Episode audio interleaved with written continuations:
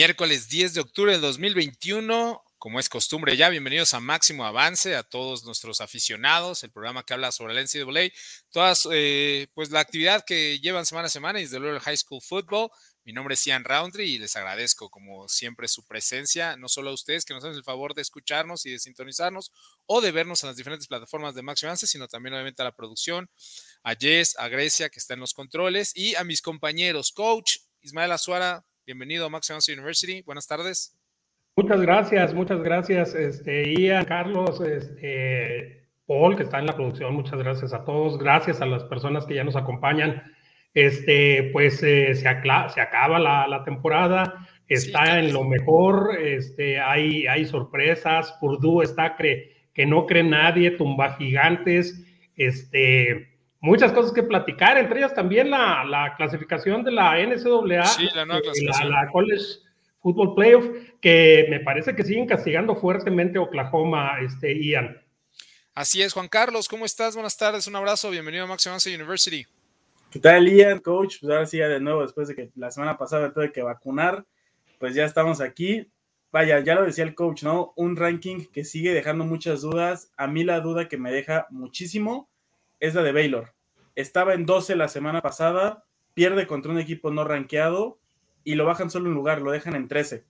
O sea, contra un equipo que es un TCU que yo creo que ha sido el peor que he visto en tres años, sin head coach, si bien juegan bien, pues pierdes contra un equipo no rankeado y que te bajen solamente un lugar de 12 a 13, pues me deja muchísimas preguntas sobre qué rayos está haciendo el comité.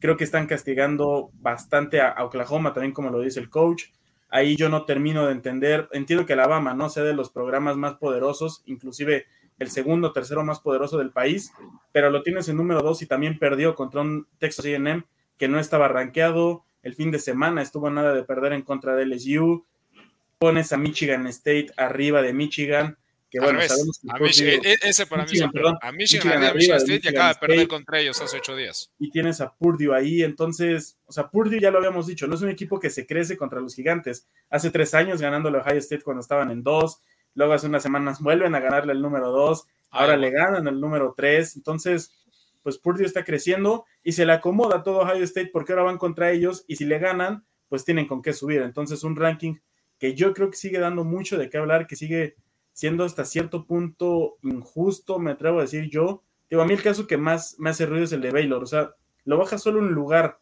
por haber perdido contra un equipo no rankeado, no, no lo termino de entender.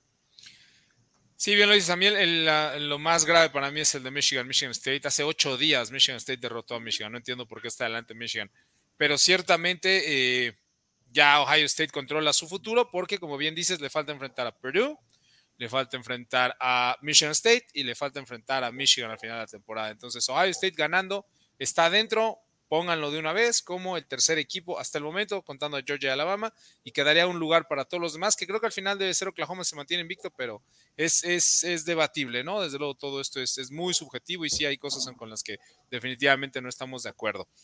La semana pasada, como ya es costumbre, ¿no? Vimos algunas sorpresas por ahí, algunos juegos, eh, pues que no, no fueron como lo esperábamos, pero creo que sí, ya poco a poco el caos está regresando. Va a seguir habiendo sorpresas, eso pasa cada semana, pero eh, definitivamente eh, sí creo que ya los equipos más o menos los tenemos ubicados donde están, donde deben de estar. Y este es un poquito más fácil como descifrar lo que podría suceder a futuro. Pero sin más por el momento, eh, yo creo que nos vamos al análisis breve que hicimos de la semana pasada y cómo nos fue. En el top 5 de la semana pasada tenemos Oklahoma State, que visitó a West Virginia. Eh, creo que al final pensamos que iba a ser un juego un poquito más cerrado, eh, porque eh, si bien el marcador lo refleja al final, la verdad es que el juego no fue así. Oklahoma State fue ampliamente superior a, West Virginia y West Virginia logró anotar esos puntos para este, dejar el marcador un poquito más cerrado. Pero, ¿qué opinión le dejó al respecto, coach? Este, pues un equipo que, de Oklahoma State que navegó sin, en aguas tranquilas, no tuvo eh, realmente nunca, estuvo en peligro, este, administró el juego, administró sus armas, este, no necesitó eh, poner, digo, meter el acelerador, este, hizo, hizo lo, suficiente y no fue mucho, ¿eh? En realidad, West Virginia, Exacto. este, un poco, un poco, este, decepcionante porque sí, sí esperábamos más de este equipo, eh, pero yo creo que se impuso el mejor, definitivamente. Sí, así es. Y sabe qué, coach, bueno, también Juan Carlos, este, quería preguntarte, eh, porque tú sigues mucho al Big 12 y me parece que es eh, sin lugar a dudas tu especialidad. yo nunca había visto una defensiva en Oklahoma State como la que vi este año. No solo consiguieron nueve sacks en el juego, sino que realmente han dominado a sus, a sus rivales en ese lado del balón. Este, estamos acostumbrados que, este, a que eh, Mike Gundy ¿no? sea este genio ofensivo con la Raid, es uno de los discípulos de, este, de, todo ese linaje, ¿no? De la Raid, de los Kingsbury, de los Holgorsen, ¿no? Desde luego Mike Leach y de Hal Mummy, pero, este, pero es impresionante la defensiva de Oklahoma State. Nueve sacks en este juego. Sí, como lo decías, es raro por el tipo de juego que vemos en el Big 12. Estamos acostumbrados a no ver defensivas buenas. Normalmente la defensiva que siempre destacaba nacionalmente era la de Gary Peterson, por eso siempre estaban hasta arriba en ese, en, ese, en ese apartado, vaya. Pero ahora verlo con Oklahoma State, pues vaya, a final de cuentas, el marcador te lo dice, 24-3, deja solamente en tres puntos a West Virginia, un equipo que venía con un coreback como Dodge, que lo había estado haciendo bastante bien, ahora lo dejas en 109 yardas, solamente una intercepción, pues vaya, te habla de lo bien que lo está haciendo Oklahoma State, a pesar de que ya se le está complicando por ahí poder llegar al campeonato de conferencia por los resultados que se han dado con Iowa State. Baylor podríamos decir que ya está prácticamente fuera porque este fin de semana enfrentan a Oklahoma y pueden perder. Y si pierden ya son tres derrotas en la conferencia. Oklahoma State todavía tiene por ahí esa oportunidad. Se viene un cierre muy interesante en la conferencia porque también nos falta el Iowa State, Oklahoma. Ahí todavía se puede ver eh, Iowa State si se puede meter al campeonato.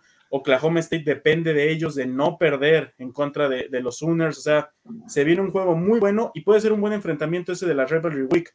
Es un enfrentamiento de Caleb Williams contra esta defensiva de Oklahoma State, sobre todo porque Caleb y esta ofensiva, a pesar de que ha mejorado, sí se ha visto que tienen problemas en contra de la presión y es algo que pueden hacer estos Cowboys de Oklahoma State. Entonces, lo dices bien, una defensiva que no esperábamos ver así por el tipo de conferencia, por cómo venía el equipo pero es que, es grato ver este tipo de defensas en esta conferencia que no estamos para nada acostumbrados. Así es. Coach, eh, en el número cuatro, eh, pues Oregon, ¿no? Este, finalmente la ofensa empieza a carburar un poquito más nos hacen bien el pronóstico y el que es un verdadero desastre, ahora sí es un desastre, son los Huskies de Washington, acaban de suspender a su head coach, Jimmy Lake, hablábamos de la semana pasada, y para mí la suspensión simplemente es el primer paso en eh, el despido. Yo creo que Jimmy Lake no regresa el próximo año al frente de Washington, que está muy mal, pero bueno, Dogs y, eh, está haciendo lo que necesita para mantenerse ahí en el College Football Playoff Coach. Pues sí, eh, de hecho, no solo eso, sino que avanzó un lugar, este, yo creo que que de aquí a lo que resta de la temporada la lleva en caballo de Hacienda, ¿eh? este, si, si logra mantenerse sin eh, derrotas y gana el Pacto Elf, este, pues la conversación va a ser, a ver, entonces, primero castigas a Oklahoma y, premias a Oregon y al final premias al, que iba atrás, o sea, le van a poner un, galimatías ahí al, al comité. Este, eh, entonces, este, pues yo creo que Oregon Oregon está, insisto, en caballo de Hacienda, ya no debe de perder, pero tampoco tiene rivales este, con los cuales perder. Entonces, este, pues, pues a mí me gusta, estoy contento, este, pero no quiero que jueguen con mis sentimientos, este, por favor, no sean así. Sí, porque además estoy seguro que el comité, si eh, nos adelantáramos a unas semanas, van a poner a Georgia y Alabama en eh, lugares opuestos dentro del bracket, para que si se llegan a tener que enfrentar de nuevo, se enfrenten en el campeonato y no en la semifinal. Eh, Juan Carlos, ¿cómo viste a Washington? Decíamos que ya suspendieron a, Jimmy Lake de head coach por, por hacer contacto físico con unos jugadores, eh, pero la verdad es que las cosas están muy mal en Washington y a mí me parece que después de dos temporadas Jimmy Lake va, va a terminar siendo despedido. Pues mira, ha sido una temporada en la que hemos visto cambios interesantes de coaches, ¿no? Algunos con varios años que se van, otros que ya estaba muy esperado. En la semana también tuvimos la noticia de que Scott Frost va a seguir en Nebraska, entonces pues han sido cambios de coaches muy raros, algunos esperados, como lo dije, pero en el caso de Washington, tú ya lo dijiste de una muy buena forma, es el, el inicio del fin, porque como se ha visto Washington, no hay que olvidarnos que es un equipo que hace unos años estuvo en los playoffs, que sí lo humillaron, lo que queramos, pero estuvo ahí, estuvo dentro de los mejores cuatro de la nación. Y ahora verlo en donde están, con cuatro ganados, cinco perdidos, pues la realidad es que es algo hasta triste, me atrevo a decir, eh, le compitieron en lo que pudieron a Oregon para irse al medio tiempo solamente abajo por un punto, creo que fue un muy buen juego. siempre que juegan de locales ahí en Washington es, es importante, yo creo que es de los campos que sí pueden llegar a pesar, es como la arquitectura que llega a tener el Lumen Field ahí en Seattle, esa arquitectura que te ayuda para que el ruido sea mayor, entonces siempre es ventaja. Pero cayó un aguacero. Sí, aparte que estaban nadando ahí, hasta el pato traía su, su paraguas porque tenía que salir nadando del juego. horrible ese aguacero, pero justamente eso lo vemos reflejado en lo que hizo bien Oregón y en lo que no pudo hacer Washington. Oregon te corrió con Taylor Ty 211 yardas, Washington apenas y corrió 48, entonces pues ahí está la idea, ahí está lo que podemos ver. Si no puedes lanzar por el clima, corres, Oregon lo hace, Washington no, y al final de cuentas los Ducks son los que siguen en los primeros cuatro que bueno, no tienen rivales con quien perder, pero eso habíamos dicho antes y perdieron contra Stanford. Entonces ahí está el problema y este tipo de conferencia tan loca, porque eso es una conferencia en la que se pueden ganar todos entre todos, como el Big Ten y como lo es ahora la ACC. Sí, ciertamente el Pacto 12 ha sido difícil de pronosticar en estos últimos años. En el número 3 eh, tenemos a, pues, la sorpresa de la semana. La verdad es que Michigan State visitó este, Lafayette allá en Indiana y cae ante Purdue yo sí creo que a pesar del extraordinario trabajo que ha hecho Purdue como local, ya lo mencionaban al principio del juego, derrotando a Ohio State hace algunos años, a Iowa este año y a Michigan State, creo que el problema de Michigan State venía de enfrentar a su rival en Michigan una semana y que después viene Ohio State. Entonces creo que pues, era un trap game. Yo no se la compro tanto a Purdue, me gusta cómo juega, me gusta mucho la ofensiva de Jeff Fromm, pero sí creo que este fin de semana, ya lo analizaremos, este, va a regresar las cosas a su cauce, coach más de 500 yardas por pase de, de eh, hizo pedazos a, la defensiva de, Michigan State. Eh, la verdad, insisto, tumba gigantes este, este equipo de Purdue, eh, muy, muy atractivo, este, su juego ofensivo, no tanto así su, su defensiva, y yo creo que eso les va a pegar acá contra el super favorito Ohio, pero, pero tiene que tener cuidado, ¿eh? tiene que tener cuidado, porque ¿saben qué? Eh, Purdue es de los equipos que tienen potencial ofensivo y que eh, les da lo mismo ganar o perder, y eso los hace peligrosos. Este, no, tienen, no tienen nada que perder este, y, y pues están divirtiendo tumbando al número 2 y al número 3 de la nación. Este, y, y bueno, del lado de Michigan State, sí, venía de la cruda de Michigan y, y este, y del, del, susto de enfrentar a, a Ohio State. Entonces, este, eh, sí, yo creo que fue ahí un partido sándwich, eh, pero, pero sí, sí fue sorpresa, definitivamente. Sí, claro. Eh, fue sorpresa y aparte la forma en que, en que los arrolló por, por aire fue, fue demasiado. Más de mil yardas este, sumadas en este partido. Sí, el, extraordinario juego de, David Bell y, decirlo, ¿por qué no? para mí, después de este juego, a pesar de la derrota, ¿no? porque fue en un losing effort, pero eh, Kenneth Walker va a estar invitado en el Heisman. Eh, me parece extraordinario lo que está haciendo y eh, ya se metió ahí a la conversión por ser el running back número uno del próximo draft. Um, Juan Carlos, ¿qué sigue? A Perú lo vamos a analizar al ratito, pero ¿qué sigue para Michigan State? Ahora sí tiene una derrota, le falta Ohio State. Um, está a punto de quedar fuera por la carrera rumbo al Big Ten, al Big Ten Championship Game. Sí, y era lo que decíamos, es, yo creo que esa división del Big Ten es la más difícil de todo el college football. O sea, la cantidad de equipos, la calidad de equipos sobre todo que hay, es impresionante para tenerlos todos en la misma división. Porque del otro lado el que va hasta arriba es un Wisconsin con tres derrotas y acá tienes un Michigan State con una sola derrota y ya está como en tercero o cuarto por ahí de la división. Entonces, a final de cuentas, yo siempre creo que por ahí deberían de realinear las, las divisiones porque está, está muy complicado, porque siempre va a ganar el del otro lado. Siempre va a ganar el del lado de Ohio State, de Michigan, de Michigan State, Penn State, pero a final de cuentas nos dan este tipo de juegazos. Ahora, pues Purdue, ya lo decía el coach, ¿no? Le ganó al 2, al 3, pues ahora le falta el 4, va contra Ohio State, que está en 4, pues no me sorprendería que lo hicieran. Yo creo que siempre, Purdue, yo lo dije, se crece contra los equipos grandes, y creo que lo puede hacer ahora contra Ohio State, no creo que les logren ganar, pero a final de cuentas son de estos juegos atractivos, y es lo que a final de cuentas nos terminó dejando este partido de Michigan State en contra de Purdue. ¿Qué sigue para los espartanos? Pues esperar que Kenneth Walker lo siga cargando porque lo que está haciendo es simplemente impresionante. Está haciendo lo que Villan Robinson, pero su equipo sí gana. Este juego lo pierden todo, pero es uno apenas. Texas ya lleva cuatro perdidos. Esa es la diferencia entre los dos que decíamos de Villan, que podía estar en, conversaciones hacia el Heisman. Ahora es Kenneth Walker el que está ahí más de 100 yardas de nueva cuenta, un touchdown, un corredor que es muy difícil que lo puedan taclear en el primer impacto. Y ya lo decías tú, sin duda alguna tiene que estar invitado a la ceremonia del Heisman.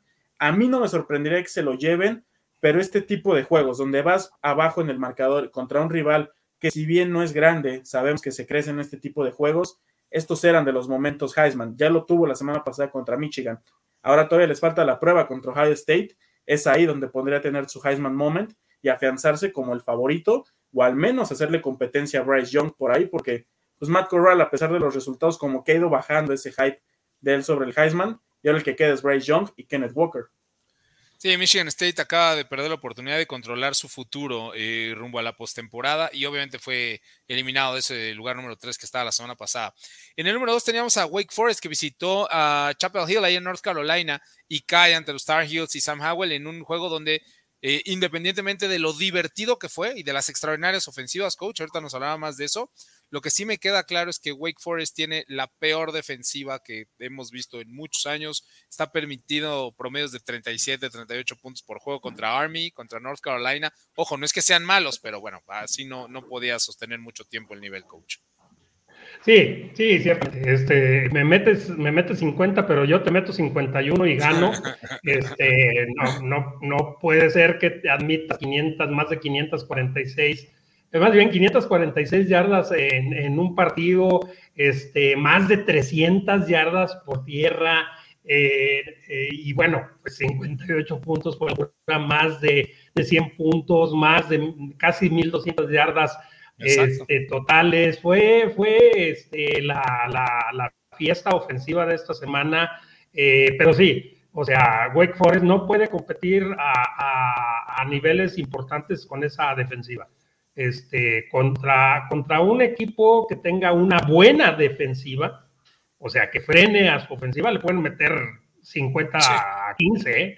Este, entonces, eh, pues un equipo muy desbalanceado con una gran, gran eh, defensiva, digo ofensiva, perdón, pero, pero con una defensiva inexistente. Y, North Carolina, este, tampoco el gran equipo, ¿eh? Tampoco el gran equipo y, pues les metió 58 puntos. Entonces, este, pues sí, ahí Wake Forest creo que eh, iba muy bien rumbo al campeonato de ACC, este, pero ahora ya tengo yo mis dudas, ¿eh? Sí, complicado las cosas para pero ahora puede eh, convertirse en ese equipo peligroso que nada más da zancadillas a los que todavía siguen en contención, Juan Carlos. O, cómo ves tú el resto de la temporada para North Carolina? Ah, North Carolina sabíamos que podía ser peligroso por el simple hecho de quién es el coreback. Sam Howell sabíamos que en cualquier momento podía explotar, a pesar de los problemas que tuvieron desde la semana 1, cuando a ellos les hicieron el upset, pues sabíamos, ¿no? Sabíamos de la calidad que tiene este coreback lo vimos corriendo, quitándose tacleadas, de repente anotando cuando tenía dos encima, de repente tres, cuatro, pues es una calidad de atleta superior, por algo está programado para que salga en el, en el siguiente draft, al menos en la primera ronda, en las primeras elecciones, pues es por algo. Y ahora Wake Forest, ya no, ya no hay invictos en la ACC, ya lo decía también el coach, te, anota, te anoto 50, pero me anota 51. Es el problema de estos equipos que no los habíamos visto comprobados contra un equipo que te pudiera meter este tipo de problemas. Y el que los metió en problemas les terminó anotando 58. O sea, un juego de ida y vuelta, un shootout, un juego muy entretenido que se termina decidiendo. No podemos decir que al final, porque en el último cuarto les los vapulearon 24-7 el marcador ahí del, cuarto cuarto, pero el simple hecho de que tú como ofensiva de North Carolina State hayas metido, North Carolina, perdón, has metido 24 puntos en un solo cuarto y en el último para sacar el partido, pues algo estás haciendo bastante bien. Wake Forest, para su suerte, pues ya tienen asegurada la invitación a un bowl desde hace un par de semanas. Y vaya, con el récord que tienen y si siguen ganando, pueden ganar, pueden estar en algún bowl grande. Pero si por ahí alguien pensábamos que pueden estar por la conferencia y por cómo la podían ganar de irse invictos, pensar en estar arriba, la realidad es que no. Ya lo vimos contra un buen equipo contra un equipo regular y a final de cuentas los terminaron humillando por la cantidad de puntos que les meten. O sea, meterte 58 puntos es simplemente inaceptable si eras el último invicto de una conferencia de las cinco grandes. Ah, llegaron a estar arriba por 18 puntos y perdieron. ¿no? Es una defensiva que no puede aguantar 18 puntos. La verdad es que no, no merecía ningún lugar. Y en el juego de la semana, la verdad es que un juego muy entretenido, férreo, cerrado, sí, con muy pocas anotaciones. Estuvieron empatados a tres durante mucho tiempo. Pero eh, lo habíamos pronosticado aquí. Texas AM, que no ha tenido su mejor eh, display ofensivo este año por la lesión del coreback titular. Ahora está saca alzada desde hace varias semanas, pero eh, Auburn, a pesar de lo mucho que, ha mejorado, sí, y de, lo mucho que, ha mejorado, y lo hemos dicho, ¿no? Yo me considero ahora, la verdad es que fanático de lo que está haciendo Brian Harsin ahí en Auburn, pero este, no, Auburn no tiene la ofensiva, vuelve a caer contra un equipo que tampoco anota mucho, y este, y ese es el punto débil ahora de Auburn, coach. Así es, así es. A mí me gustaba Auburn, ¿eh? de, hecho me sigue gustando, pero, pero sí me bajó un poquito el, hype. Este, esta derrota no, ofensivamente no, no, no pudo hacer nada contra, contra un buen equipo, Texas A&M. Yo tenía puestas las veladoras para que le hiciera cosquillas, por lo menos al campeón Alabama este, en el Iron Bowl. No creo, no creo. Yo creo que Alabama les va a pasar por encima, este, simplemente porque no tienen con qué responderle.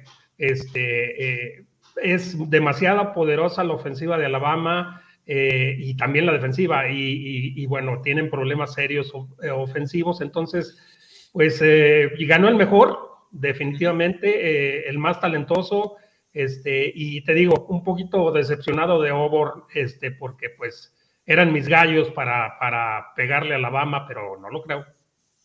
No, y lo que decíamos también de Texas AM, este es uno de los mejores tres, cuatro rosters de toda la nación. Y si hubieran tenido un coreback, si hubieran tenido Kellen Mond eh, la audacia de regresar el último año, en vez de irse a la NFL, podríamos estar hablando de que fueran el 1, 2, 3 de la nación, pero realmente eh, el crecimiento de, de Haynes King se lastimó y de Zach Calzada ha sido muy lento y no, no tienen con qué competir contra los equipos elite. Son un extraordinario equipo, Texas pero no tienen con qué competir los equipos elite, Juan Carlos. No, y es el mismo motivo por el que hace unos años se salen también del Big 12, porque sabían que tenían el talento para estar en otra conferencia, para estar en la más fuerte, y es la realidad. Con el roster que tienen, vete a cualquier otra conferencia y ganas el campeonato sin problema, lo ganas invicto, arrasas a quien quieras. Si lo vimos ahora con Texas, que Arkansas les pasó por encima, pues Texas AM los hubiera humillado muchísimo más. Y ese es el problema. También Auburn ya lo veníamos como justificando, ¿no? Por decirlo de alguna forma, que había perdido contra equipos muy poderosos, que Auburn se veía bien, que le había tocado, pues ahora sí como dicen, ¿no? Bailar con la más fea por los equipos que le habían tocado, y ahora pierde contra Texas A&M.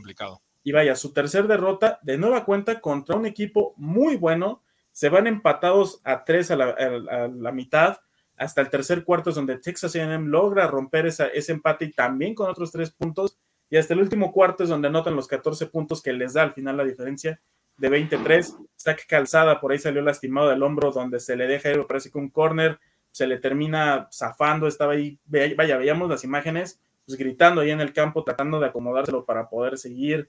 Bo Nix nos sigue dejando ciertas dudas, apenas 153 yardas. Muchas dudas. Una intercepción, pues vaya, un, un coreback que se esperaba muchísimo más de él, no solamente por la historia que ya conocemos, sino por el equipo en el que está y por la tradición que tiene Auburn de ser un equipo al menos competitivo, ya lo decía el coach. Si esperábamos que le hiciera algo a, Alabama en el Iron Bowl, ahora creo que no.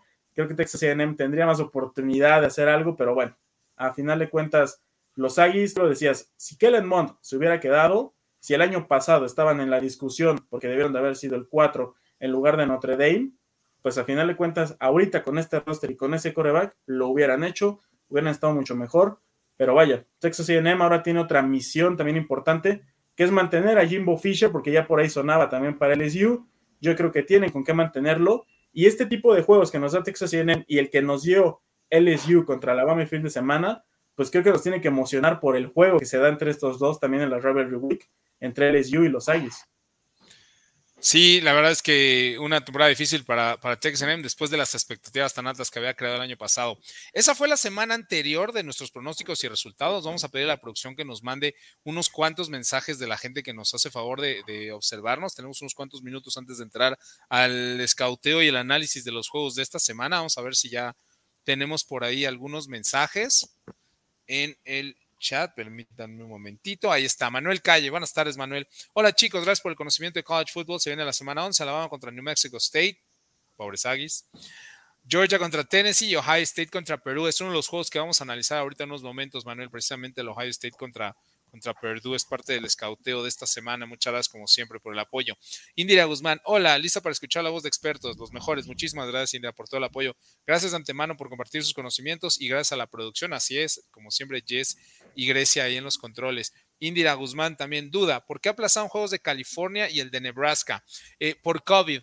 Eh, de hecho, hubo ahí un problema con la Universidad de Cal Berkeley, eh, en donde obviamente hubo contagios, pero los jugadores dieron a conocer ciertos protocolos que no estaban del todo bien establecidos y hubo ahí un, pues digamos, una reunión no muy amistosa entre los jugadores y los administrativos, donde los jugadores eh, les eh, exigían, les pedían ciertas respuestas a los administrativos y al parecer las, las, respuestas nunca llegaron, ¿no? Hay ahí un ambiente medio tenso en esta, en esta temporada y con Cal Berkeley, que además, más allá del deporte, Cal Berkeley es una de las instituciones académicas más importantes de Estados Unidos. Entonces, sí, sí, hay, sí hay una nota ahí que seguir y que, y que estudiar a fondo.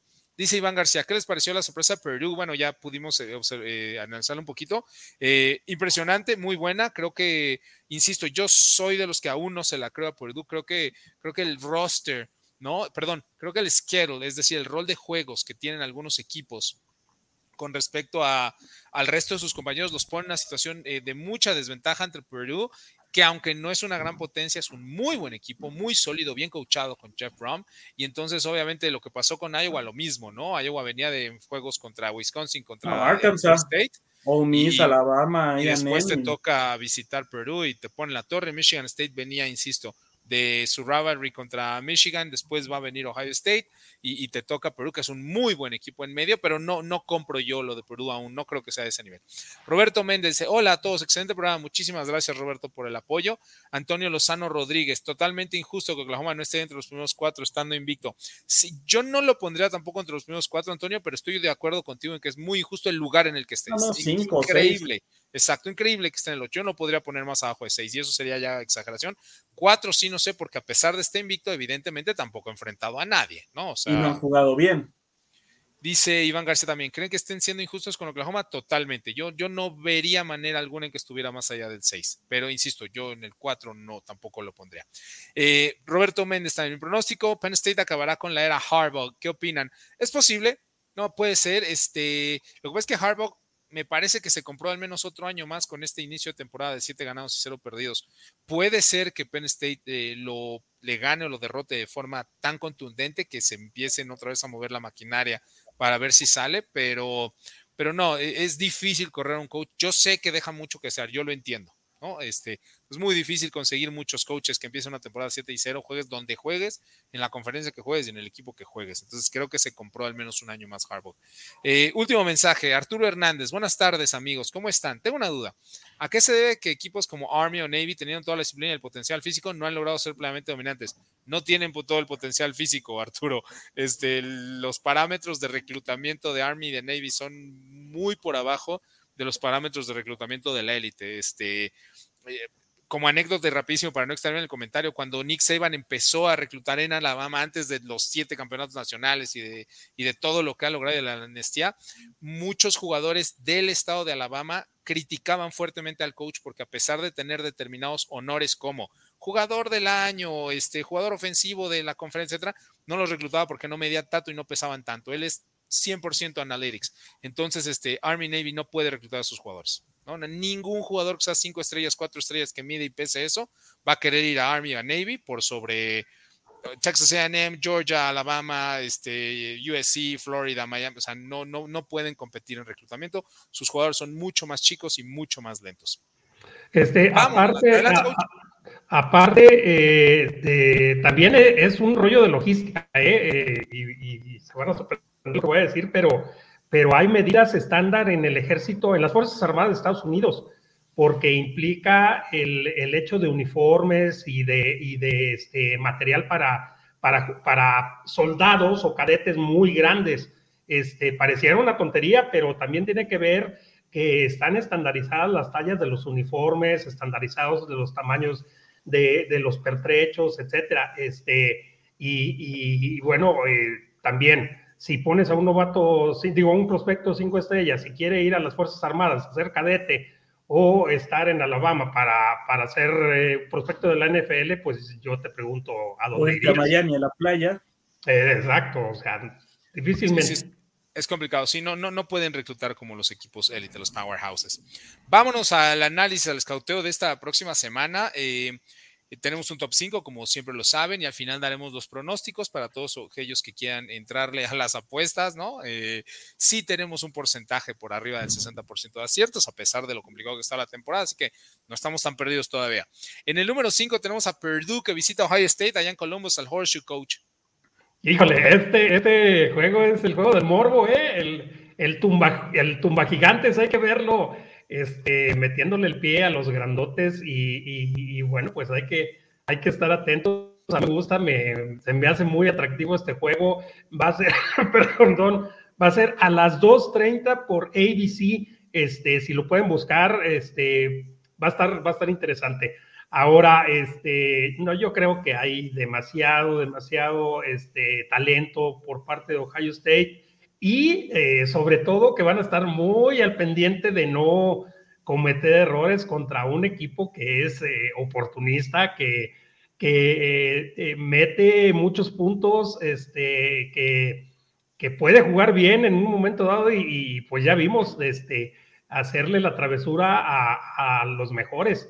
Entonces, este, yo creo que CJ Stroud, Trivon Henderson, este, y, Smith en Jigba, y exacto, Smith, Ninja, eh, Nipja, eh, este, tienen los, los argumentos y el, y, luego todavía súmale a Chris Olave, este, tiene los argumentos para, para, ganar este juego, pero este, pues hay que seguir a, a Aidan O'Connell, que tiene más del 70% de pases completos, este, a, al receptor David Bell. Al receptor David, eh, David Bell, este, ellos, ellos también, también, te digo, le pueden hacer una travesura a Ohio State, no lo creo, no lo creo, pero pues, es el juego del morbo, ¿no? Ahora sí ya ya todo el mundo quiere ver a Purdue a ver si le puede ganar a los grandes.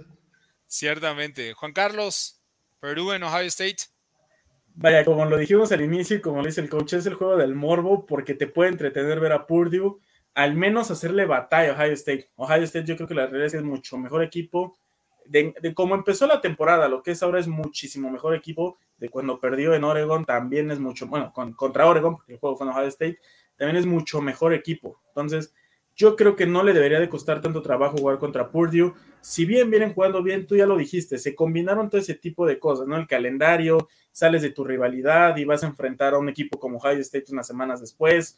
Pues vaya, se combinan varias cosas, pero también hay que quitarle el mérito a lo que han hecho los Boilermakers. Ya hace unos años, ya lo dije, le ganaron a Ohio State cuando estaban en dos, pero bueno, también tenían varias cosas que los motivaban extra cancha. En aquel juego no hay que olvidar a este aficionado que tenía ciertos problemas de salud no recuerdo bien el nombre, de hecho falleció hace unas semanas, pero era, era de parte de lo que estaba ahí, los jugadores de Purdue notaban y celebraban, porque aparte era en casa, Tyler. era en Indiana.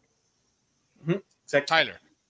Tyler, que, falleció hace unas semanas, como lo vuelvo a decir, pues vaya, tenían ese, esa motivación, anotaban y celebraban con él, aparte era en casa, ahorita van a The Horseshoe, pues vaya, muchísimo más complicado ir a Ohio State, querer ganarles, Kervion Henderson lleva casi mil yardas, 932. En cambio, el corredor de Purdue, Dory, ya lleva más de mil. Eh, perdón, tiene 395 apenas. Entonces, pues está ahí esa parte complicada. Ahora, Purdue te anota apenas 24 puntos por partido y reciben 18.4. Pero Ohio State por partido te anota 44. No tienen defensiva que los puedan contener, no tienen defensiva que pueda contener a CJ Stroud con lo que está haciendo.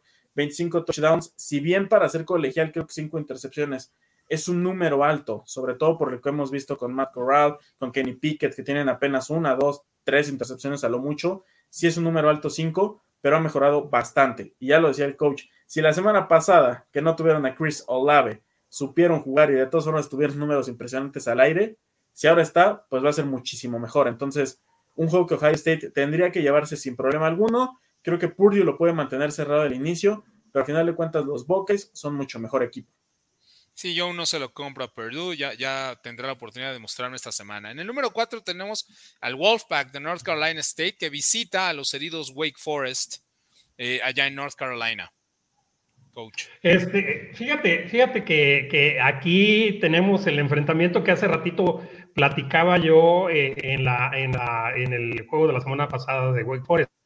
Aquí van a enfrentar a una muy buena defensiva de, North Carolina. ¿eh? Aquí, eh, aquí sí eh, van a tener que hacer, a sacar los conejos de la chistera si quieren hacer algo.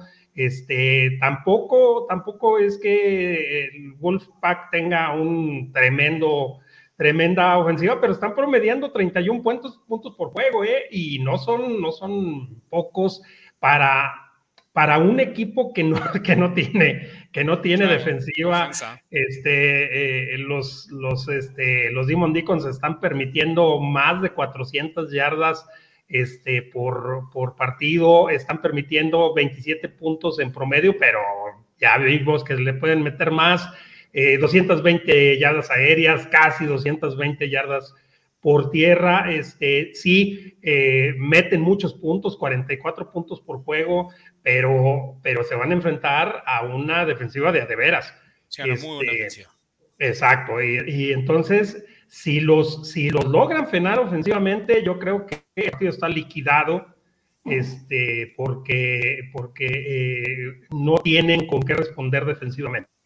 Este, yo, yo aquí, a, pesar, perdón, ya y termino con esto, a pesar de que Wake Forest está este, favorito en las, en las apuestas, este, yo creo que eh, North Carolina State tiene, tiene con qué sacar el partido. Este, ahí hay un bold prediction. Así es, así es. Juan Carlos, North Carolina State en Wake Forest. Un bold prediction, pero también después de lo que vimos de Wake Forest, esa defensiva que no pudo mantener esa ventaja, ya lo decía esto de 18 puntos y demás, pues vaya, nos deja bastantes dudas sobre lo que puedan hacer estos Demon Deacons.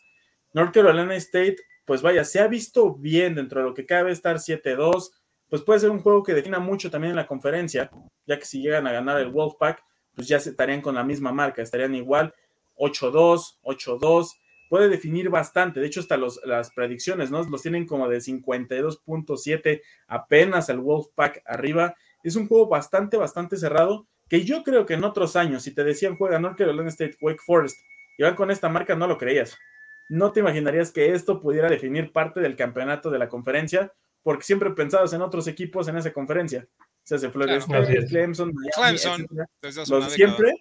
Y ahora tener a estos dos jugándose este tipo de partidos, pues vaya, tal vez en los nombres se pueda eh, subestimar este partido, tal vez en los nombres no sea tan atractivo, pero en lo que se juegan es bastante importante este juego. Ahora, Wake Forest, a pesar de su defensiva, pues la realidad es que lo han estado haciendo bastante bien del otro lado del balón.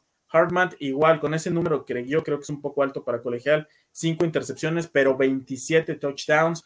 Por el lado de North Carolina, de North Carolina State, Leary tiene 25 touchdowns, tres intercepciones. Creo que puede ser un, juego muy, muy aéreo y es ahí donde puede estar la diferencia de lo que puede hacer un equipo del otro, pero bueno, la clave está en los puntos que le puede anotar el Wolfpack a estos Demon Deacons, que ya vimos que su defensiva no puede aguantar un juego que en teoría estaba ganado. En el número 3 tenemos a Michigan contra Penn State, que ahora ya está hasta el 23, coach. Este, sí, fíjate que yo creo que este es el juego, va a ser a las 11 de la mañana por ABC USA. Este, eh, yo creo que va a ser, este es el juego para mí, el más difícil de pronosticar, este, porque, porque se enfrenta una muy buena defensiva de Michigan eh, contra una, una ofensiva que es muy, muy balanceada de, de, Penn State. Es cierto, no mete muchos, muchos puntos, 27 por, puntos por juego, pero este, eh, pues la clave va a ser el, ataque aéreo de Penn State. Si, si, puede, si puede mover la pelota por el aire, este, tiene, tiene la posibilidad. Eh, pero yo veo muy fuerte a Michigan, sobre todo la ofensiva terrestre, este, que es una de las mejores, este, de las mejores de la, de la nación, está creo que en el séptimo lugar, este, eh, y eh, tampoco está mal eh, cuando se deciden a ir por tierra, ciertamente, digo, por, por aire, ciertamente McNamara no tiene muchas yardas, este, no tiene ni 200 por juego, pero este, tiene arriba del 60% de pases completos, tiene nueve touchdowns contra dos intercepciones, no es un mal coreback, aunque su sistema pues se base en el juego terrestre. Este, y bueno, pues habrá que ver a este Hassan Haskins, este, cómo mueve, cómo mueve el balón. Eh, y eh, pues eh, también Cornelius Johnson, pero insisto, no es la fortaleza de estos Wolverines de Michigan. Este, y, habrá que ver, yo creo que aquí el tiro va a ser eh, lo que pueda hacer la, la, ofensiva aérea, que no tiene una mala ofensiva aérea Penn State, encabezada por eh, Sean Clifford con más de casi 2.400 yardas y arriba del 64% de, de, puntería y tiene 16, 16 eh, touchdown este, contra la muy, muy buena defensiva de Michigan. Ese para mí va a ser la clave. Si eh, Penn State puede atacarlos por aire, tiene posibilidad si no, creo que Michigan este, se puede llevar el, partido. Y sabe también que, coach, creo que a mí Sean Clifford me dejó un muy buen sabor de boca la primera parte de esta temporada, porque venía de dos temporadas muy malas después de sustituir a Trace McSorley. Pero después de la lesión, lo he visto otra vez muy mal. No sé si, si les alcance. ¿no? ¿Tú cómo lo ves, Juan Carlos? Mira, yo creo que el coach dio en el punto. La clave para que Penn State pueda hacerle algo a esta defensiva es el ataque aéreo por Jahan Dodson. Y en el otro lado, lo que les pueda hacer Michigan a esta defensiva de Penn State, creo que podría ir más por el ataque terrestre con Hassan Haskins después de la lesión de Blake Corum, que no sabemos si pueda jugar o no. Y vaya, Blake Corum lo había estado haciendo bastante, bastante bien. Era el corredor número uno y simplemente si tu corredor número dos, Hassan Haskins, tiene 829 yardas, pues te habla del poderío ofensivo que tiene esta ofensiva de esta, este poderío que tiene en, ataque terrestre esta ofensiva de Michigan. Entonces, esa es la clave. Mientras un equipo te va a buscar atacar por el aire, el otro va a correr. Ahí es donde este juego se puede hacer hasta entretenido porque vamos a ver lo mejor de ambas ofensivas. Ahora, también lo decía Sean Clifford, un coreback que desde que analizamos el juego de la semana 1, ese Wisconsin Penn State, decíamos que Sean Clifford había dejado muchísimas dudas en las últimas temporadas.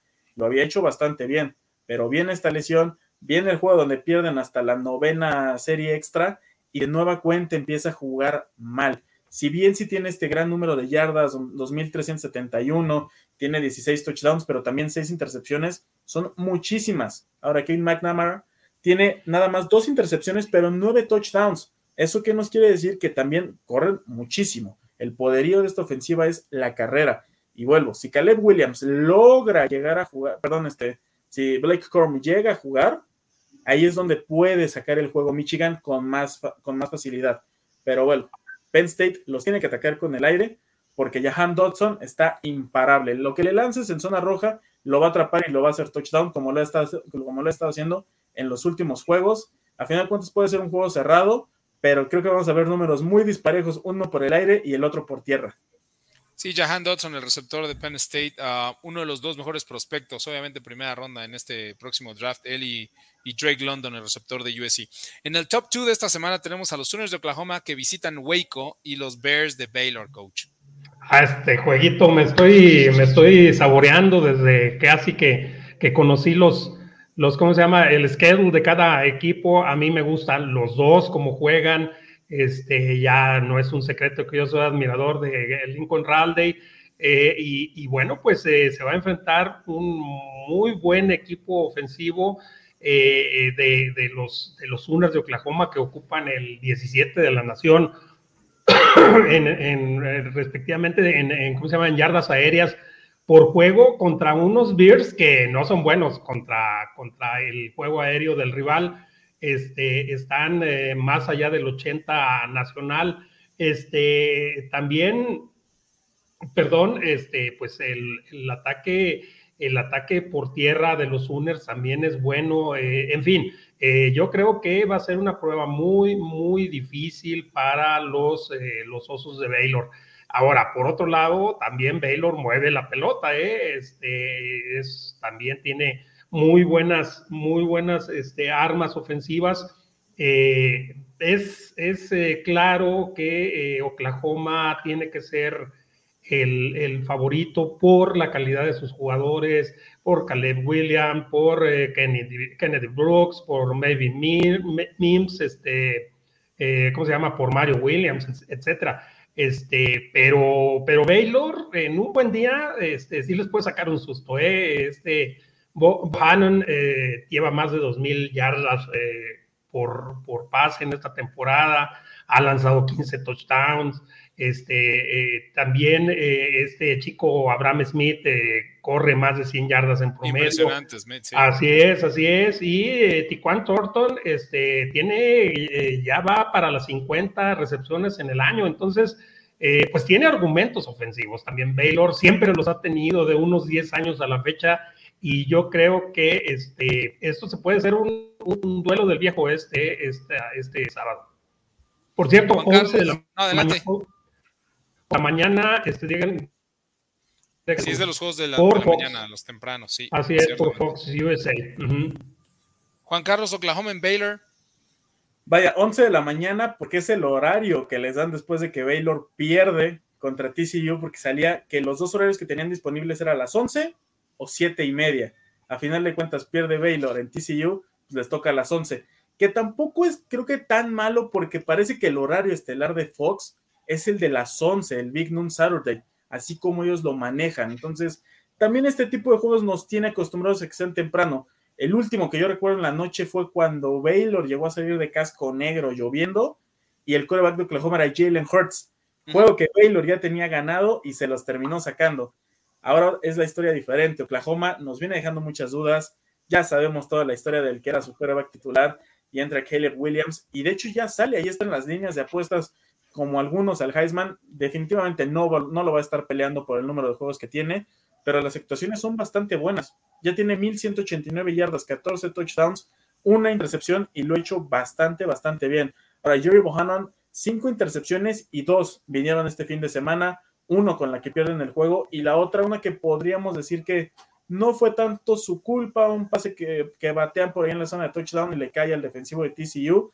Pero vuelvo, a mí me causa conflicto de Baylor, que en realidad solo hayan bajado un puesto cuando vienes de perder con un equipo que no está rankeado un equipo que no tiene con qué competir, yo creo, que a los mejores de la conferencia. Y lo vamos a ver cuando jueguen contra Iowa State, cómo los van a arrastrar. Y pierden contra ellos y solamente los bajan un lugar. Entonces, eso me causa cierto conflicto. Oklahoma es un juego que se lo tiene que llevar sin problema alguno. Puede ser un juego de muchos puntos. Esperemos que no nos queden mal, como nos han quedado varios juegos del Big 12. Uno de ellos fue justamente un Baylor contra el otro equipo de Oklahoma, contra los Cowboys. Esperemos que este no sea así y yo creo que no, porque tienen el talento, ya lo decía el coach, Baylor te puede mover la bola sin problema alguno. Promedio de 230 yardas terrestres por partido y Oklahoma no llega ni a las 200. Entonces ahí puede estar la clave, pero al mismo tiempo Oklahoma sí te promedia casi 300 yardas por, por aire y Baylor apenas se queda en 226. Al igual que el juego de Ohio State con, perdón, de Penn State contra Michigan, este puede ser un juego que se vean las fortalezas de cada uno. Uno que te mueve la bola, el otro que te la lanza bien, y creo que es ahí donde se puede definir todo que a final de cuentas los Sooners tendrían que dejar fuera ya a Baylor de cualquier conversación del campeonato del Big 12, porque esa es otra que están jugando los Bears en este partido. Vámonos con el juego de la semana, obviamente la SEC, ¿no? Que tiene una gran cantidad de rankeados. Texas A&M visitando Ole Miss Coach allá en Oxford, Mississippi. Este es un juego eh, a las 6 de la tarde por ESPN USA. Este eh, es un juego muy atractivo porque ambos son potencias terrestres. Este, Texas A&M promedia 191 eh, yardas por, por juego y eh, por el lado de Ole Miss 237.9 eh, yardas por, por partido este, y ambas, ambas defensivas aceptan, aceptan muchas yardas terrestres por, partido. Entonces, creo que esa va a ser la clave, quien, quien pueda atacar más, más bien la defensiva que pueda detener un poco a la potente ofensiva terrestre del rival obligará a los, los eh, corebacks a ir por aire y en, esos no son tan malas las defensivas. Eh, pero bueno, pues eh, también habrá que ver si saca alzada, tiene los, los arrestos, tiene el tamaño para, para enfrentarse a una defensiva y a un equipo tan poderoso como Texas A&M, tiene 1500 50 yardas, pero tiene un miserable porcentaje de menos del 55% de puntería en sus pases. Miserable.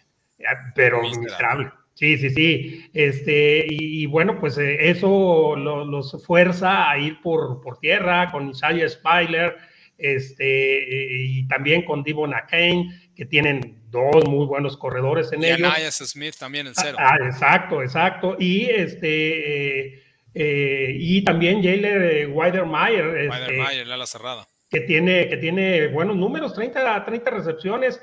Este, y bueno, por el otro lado, pues mucha potencia Ofensiva, Matt Corral, más de 2.500 yardas, este, casi 70, que en contraste, casi 70% de sus pases completos, 16 touchdowns, y aparte es el, es el líder corredor del equipo, ¿verdad? Con 528 yardas y 10 touchdowns.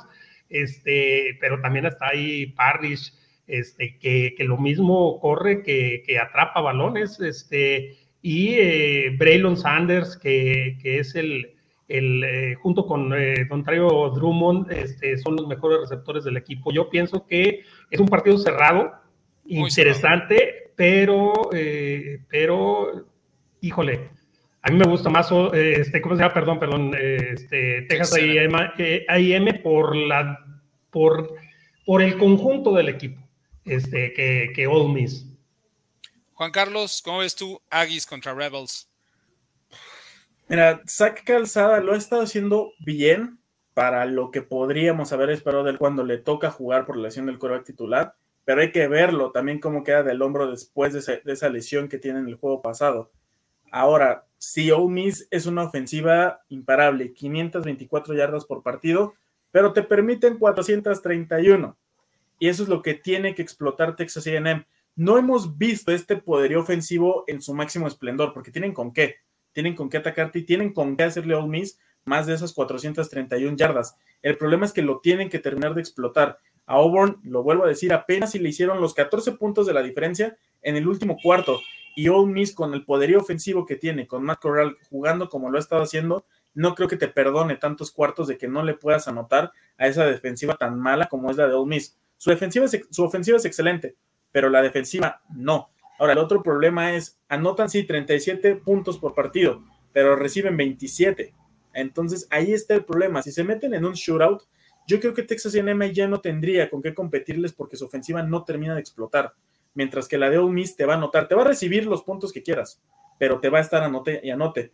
Y Texas A&M no te puede estar anotando en cada serie porque no tienen con qué. Pueden llegar a parar a los Rebels, pero responderles cuando les lleguen a anotar es ahí donde los Aggies se pueden meter en un serio problema y donde hasta Jimbo Fisher ya lo dijo en su conferencia, el problema para él y lo más complicado para él este juego es detener el juego de Matt Corral, que lo ha estado haciendo bastante bien. Sí, es un juegazo, eh, el pronóstico va a ser reservado, obviamente, eh, pocos puntos de diferencia que, que, nosotros elijamos. Vámonos con los pronósticos, eh, si les parece, ya para, para ir cerrando el programa. Uh, Purdue en Ohio State, coach. Este, yo aquí eh, voy con Ohio State, aunque, aunque bromeando ahí en el grupo de, WhatsApp dije que iba con Purdue, es, es el juego del morbo, pero no, yo creo que Ohio State va a estar muy atento y le doy 17 puntos de ventaja y altas para Ohio State. Juan Carlos. Sí, Ohio State es un juego que se tendría que llevar, lo dije, creo que puede ser cerrado, al menos la primera mitad, por ahí Purdue les puede hacer competencia pero más no, sobre todo porque Purdue, ahora ellos son a los que les toca venir de enfrentar a un gran rival contra Michigan State y ahora Ohio State, vaya, se lo tienen que llevar los Buckeyes igual por 17, 21 puntos. Yo también me inclino por 13 puntos a favor de Ohio State, las altas y que dominan ampliamente el juego. El número 4, North Carolina State visitando a Wake Forest, coach. Yo aquí sí voy a hacer mi bold prediction. Yo pienso que el Wolfpack, eh, North Carolina State, sí tiene con qué con qué ganar a, Wake Forest y debe de hacerlo, debe de hacerlo si quiere, si quiere tener alguna oportunidad en la conferencia. Entonces, este, yo aquí me inclino por eh, North Carolina State por un punto y van a ser altas. Juan Carlos. En el juego sin Wake Forest, creo que es ahí donde estos Demon Deacons podrían tener cierta ventaja. Me quedo con ellos, pero también un juego muy cerrado, de 3 a 7 puntos a lo mucho. Me inclino yo también por Wake Forest por eh, seis puntos por sobre el Wolfpack de North Carolina. En el número tres, Michigan en Penn State, coach.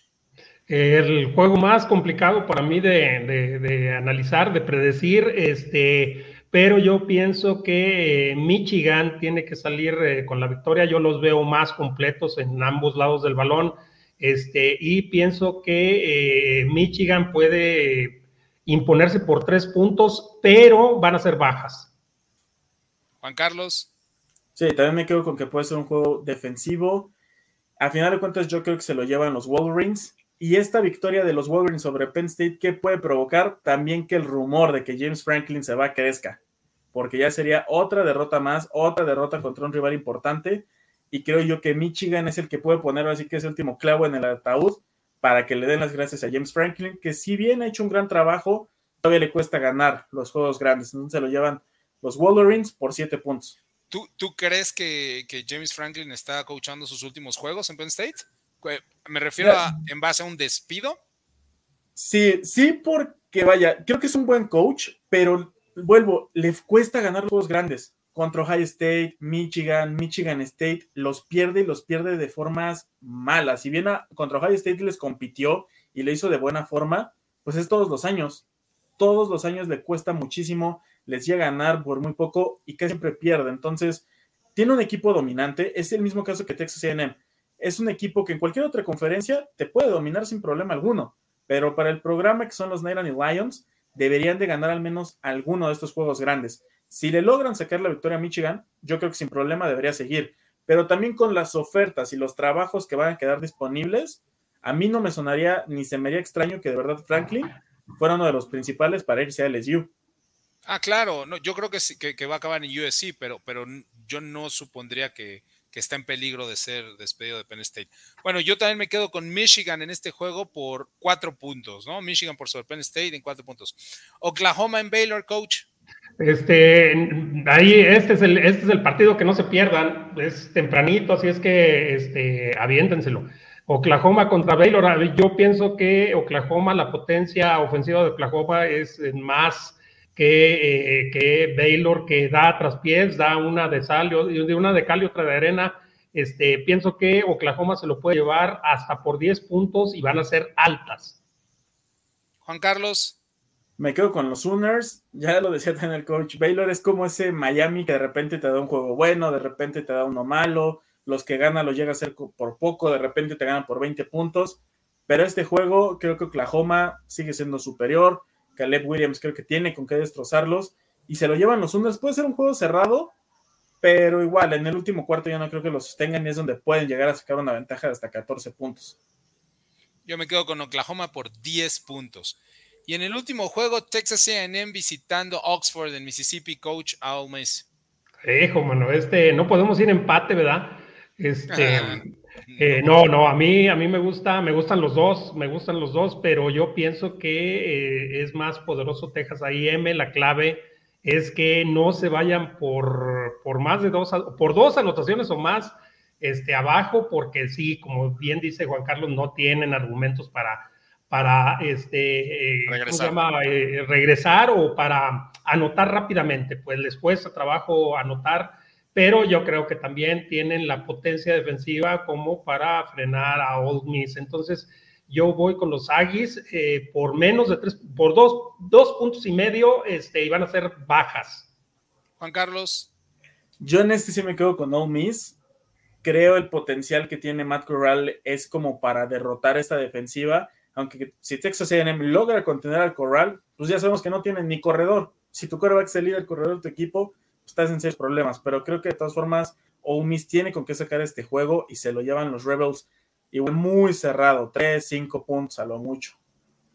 Yo me inclino por Ole Miss por dos puntos en este juego final. Tenemos todavía dos minutos, casi uno y medio para algunos comentarios de todas las personas que nos hacen favor de acompañarnos. Vamos a tratar de darles salida y lectura eh, a los, al mayor número. Afortunadamente nos llegan muchos, muchísimas gracias a todos ustedes que están aquí este, dedicándonos su tiempo, ¿no? Y, y, mandando los mensajes. Ya ahorita la producción nos los, nos los empieza a poner en pantalla. Dice Manuel Calle, pero en Alabama contra New Mexico State será un rival difícil de vencer, pero piensa que Roll Tide le ganará por 40 puntos. Sí, más o menos. Este, New Mexico State, además, históricamente, históricamente no solo eh, en la totalidad de su historia como programa, sino históricamente, pero precisamente estos últimos 10, 15 años, es uno de los peores equipos de toda la NCAA, División 1, los, los Aggies de New Mexico State, entonces sí, no va a haber mucho problema. Jorge Luis Canales González, este, muchas gracias Jorge Luis por andar por aquí. ¿Cuál fue la última vez que jugaron Florida contra Florida State. Pues es un juego de rivalidad, se enfrentan casi cada año. No ha pasado mucho tiempo desde el último enfrentamiento entre los Gators y los Seminoles. Lo que pasa es que sí, claro, este, ha perdido mucho lustre esta rivalidad debido al, al mal paso de los Seminoles en esta última década. y, como vienen los dos y los este cambios de coaches. Sí, sí, la verdad es que no, no es un muy buen juego. Néstor Mondragón dice: Se terminó el invicto de Michigan State y Wake Forest. ¿Cuál les sorprendió más? El de Michigan State. Para mí, Wake Forest era producto del schedule, ¿no? No, no habían enfrentado a verdaderas potencias. Son un muy buen equipo, ¿no? No estamos demeritando lo que han logrado, pero eh, no me, me extrañó que perdiera contra North Carolina, sí, pero, pero el de Michigan State perdiendo en Purdue, este, la verdad es que sí creo que es mucho mejor programa Michigan State, a pesar de que Purdue juega muy, muy bien. Y, eh, volvió a demostrar que jugar ahí en, West Lafayette es, un verdadero problema. Aparte, ¿sabes qué? E, este, él le vale ganar o perder. sí, claro, no tiene nada, claro. Sí, a morirse en la raya. Es muy divertido Y eso los hace peligrosísimos. Sí, sí, estoy totalmente de acuerdo. Diego Alejandro Vaquero, a disfrutar con ustedes de una semana más de, exquisitos, de éxitos, exquisitos, no sé, pero bueno. De exquisitos este, análisis. Ah, ah, gracias. De exquisitos análisis. Muchísimas gracias. No, no había eh, captado todo el contexto de la frase. Mucho, pues muchísimas gracias este, por tu comentario y pues nosotros nada más agradecerles que eh, si ustedes no, no estuvieran aquí presentes, si no nos pusieran los likes y las suscripciones y si no nos siguieran y no tuviéramos todas esas views en todas nuestras plataformas, pues esto sería imposible desde hace ya tantos años. Quiero agradecerles como siempre a la producción, a, Grecia que está el día de hoy, pero desde luego también a Jess que, nos acompaña en algunas ocasiones y agradecerle como siempre a mis compañeros. Eh, les mando un abrazo, muchas gracias por el esfuerzo, por el tiempo, la dedicación a estos scouts. Coach Ismael Azuara, nos despedimos. Este, pues eh, vean fútbol. Ya nomás queda noviembre. Yo se lo dije. Ya nomás queda noviembre, eh, porque el 3 de diciembre este, ya son campeonatos y, luego ya no vamos a tener. Entonces, llénense de fútbol porque pues ya se está acabando. Muchas gracias, Juan Carlos. Igual hay que aprovechar el último mes completo que tenemos con College Football. Es el mes, yo creo que más importante. Por algo le dicen el Championship November, ¿no? A final de cuentas, aquí es donde vienen los juegos de rivalidad donde se terminan de ajustar quién juega campeonatos de conferencia, pero sí hay que disfrutarlo porque se nos acaba y después ya no lo tenemos, tenemos bowls, que bueno, algunos ni siquiera son tan interesantes, porque de ahí que hay que esperar prácticamente otro mes para tener los bowls y las semifinales. Entonces hay que seguir viendo fútbol y sobre todo esta temporada que va a seguir todavía con muchísimas sorpresas. Muchas gracias, Juan Carlos. Pues como les decía, muchas gracias a ustedes que hacen todo esto posible. Eh, nos despedimos una semana más. Nos vemos el próximo miércoles a la tarde, como desde hace ya tantos años aquí en Max University. Mi nombre es Ian Roundtree. Hasta la próxima semana.